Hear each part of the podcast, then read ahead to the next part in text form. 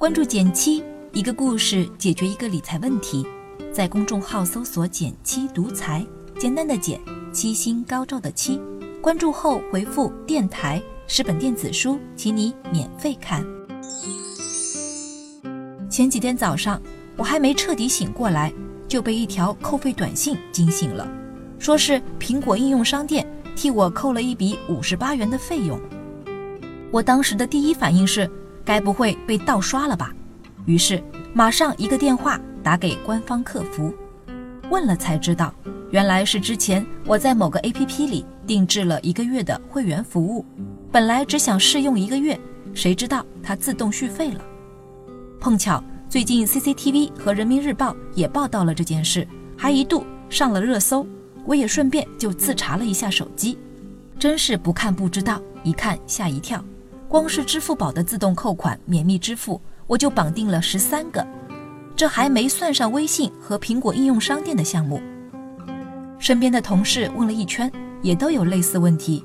想想一年可能在自动续费上就被扣了上百元，还有资金安全隐患。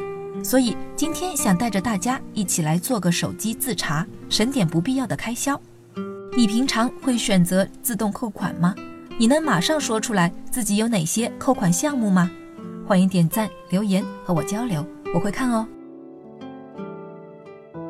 先来说说自动续费会发生在哪些场景，大家最熟悉的一般就是购买视频或者音乐会员的时候了。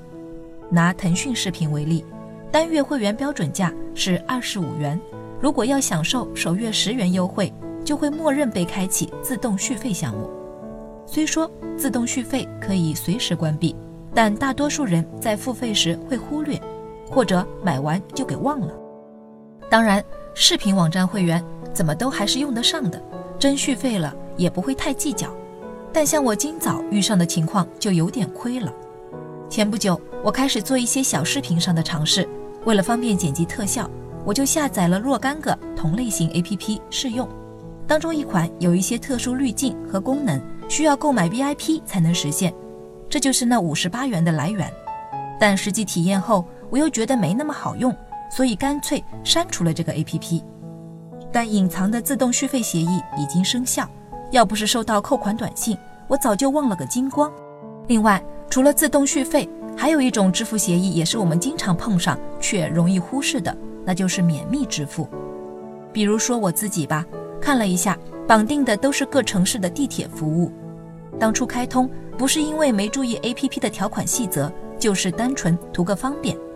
除了公共交通，还有外卖、打车这一类的服务。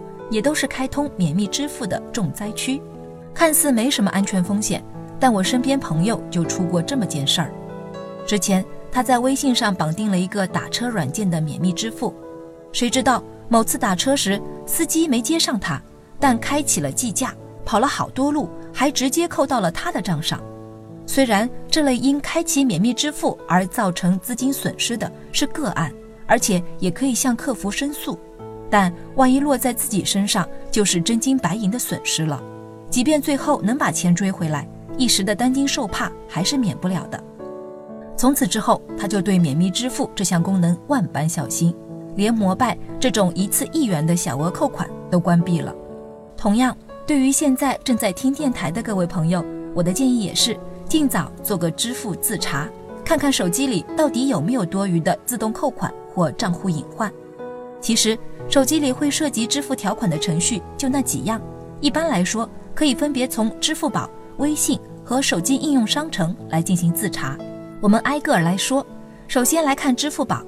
打开支付宝后，进入个人页，点击右上方的设置，进入到支付设置这个选项里面，就能看到免密支付和自动扣款这一栏了。